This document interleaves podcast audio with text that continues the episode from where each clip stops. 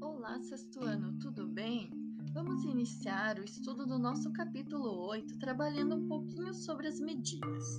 Neste primeiro momento, vamos trabalhar um pouco sobre as medidas através do nosso corpo.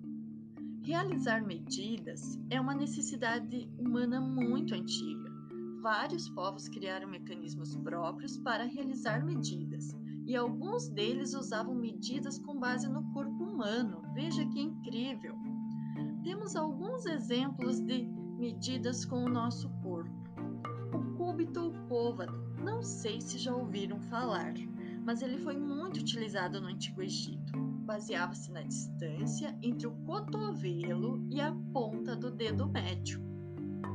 Temos também o palmo, outra medida muito usada no Antigo Egito. E até hoje muitas pessoas ainda utilizam o palmo para medidas caseiras. Acredito que até vocês utilizam o palmo ainda para medidas. E ele é medido pela distância do polegar ao dedo mínimo. Temos também outras unidades de medidas como a jarda. A jarda ela corresponde a 0,914 partes do metro, ou seja, ela chega quase a um metro. Ela vai da ponta do teu nariz até a ponta do teu polegar. E com o braço estendido, é claro. No século XII, essa medição tinha como base o corpo do rei Henrique I da Inglaterra. Só lembrando que uma jarda corresponde a três pés aproximadamente ou a 36 polegadas. Mas o que é um pé? O pé é outra unidade de medida através do nosso corpo. Ou seja, antigamente utilizava-se o pé para medir distâncias também de comprimento.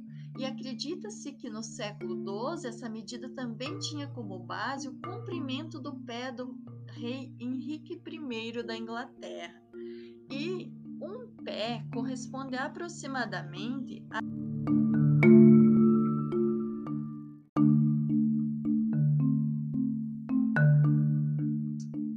Além do pé, temos também a polegada.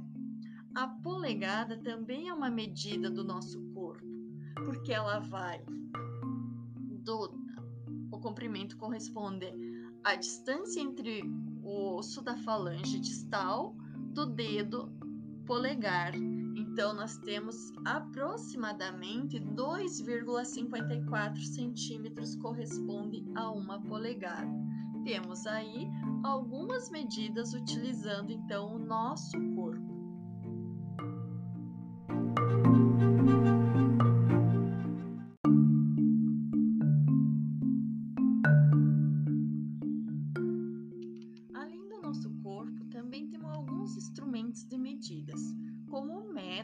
um instrumento de medida padrão, onde o metro possui alguns submúltiplos e múltiplos.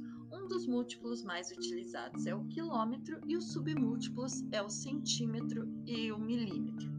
Ou seja, um metro possui 100 centímetros. Além dele, temos também o quilograma ou grama. O nome do quilograma ou grama, ele deriva do latim grama, que significa pequeno peso, fazendo com que quilograma seja o mesmo que mil pequenos pesos. Então, um quilograma possui mil gramas, mil pequenos pesos. Utilizado no Brasil e em outros países como unidade de medida de massa. Temos também a arroba, o termo vem do árabe, significa quarta parte. Muito utilizado no, em Portugal, no Brasil e Espanha. Hoje é convencionado no país que a arroba utilizada para pesar porcos e gado corresponde a 15 quilos. Então, essa simbologia arroba muito utilizada para o peso de porcos e gados e corresponde uma arroba corresponde a 15 quilos. Os nós Pode parecer tanto estranho, mas é possível medir a velocidade em nós, principalmente se estiver dentro de um barco. jogando, então o batel, peça de madeira triangular no mar, era possível medir o número de nós que esses desprendiam do carretel em determinado tempo. em média, o nó equivale a uma milha náutica por hora, ou seja, 1.852 metros por hora. Então, cada nó que desenrolava do carretel corresponde a 1.852 metros de distância. Temos também o segundo. O segundo também ele é muito utilizado né, no nosso, ah, na questão de contagem do tempo, utilizado para registrar com precisão o tempo em relógios atômicos. Ou seja, uma hora tem 60 minutos, um minuto possui 60 segundos. Quantos segundos tem uma hora? Pensa aí um pouquinho. Temos também a Libra, uma das unidades usuais do sistema de medições utilizados nos Estados Unidos. Apesar de diferentes definições ao longo dos anos, é convencionado hoje que uma libra equivale a 0,45, 35, 92, 37 quilogramas, ou seja, aproximadamente meio quilo. O nome da unidade de massa deriva do latim libra, que significa balança. Temos também a milha, muito utilizada também nos Estados Unidos. Ou seja, a milha você já deve ter ouvido em alguns filmes falar há tantas milhas. Falei aqui utilizado nos Estados Unidos, mas também em países de língua inglesa. Os registros de sua origem data da Roma antiga, onde cada milha equivale a mil passos dados pelo centurião e variaram, variavam entre 1.400 a 1.580 metros aproximadamente. Então, uma milha corresponde a mil passos, que corresponde aproximadamente de 1.400 a 1.500 metros de comprimento, aproximadamente. Temos também o quartilho ou pinto.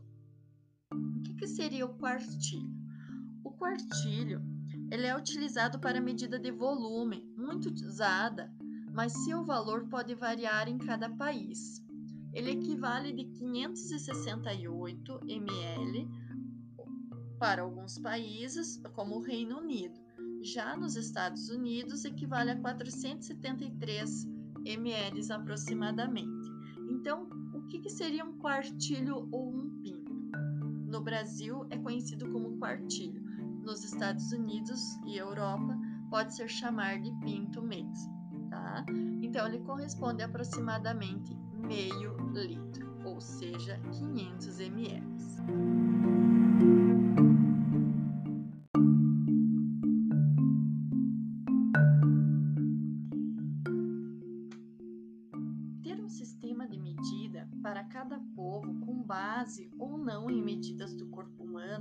gerava imprecisões, criava problemas para o comércio, pois cada povo estava familiarizado com o seu próprio sistema de medida.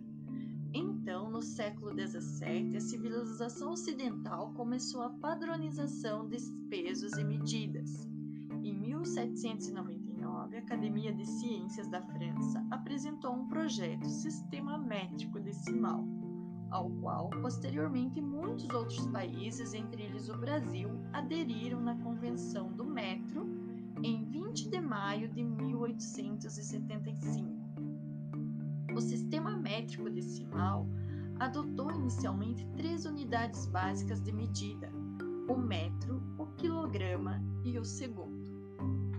Temos também algumas medidas ainda utilizadas hoje, que não pertence ao nosso sistema métrico decimal, como, uh, como a jarda, o pé e a polegada.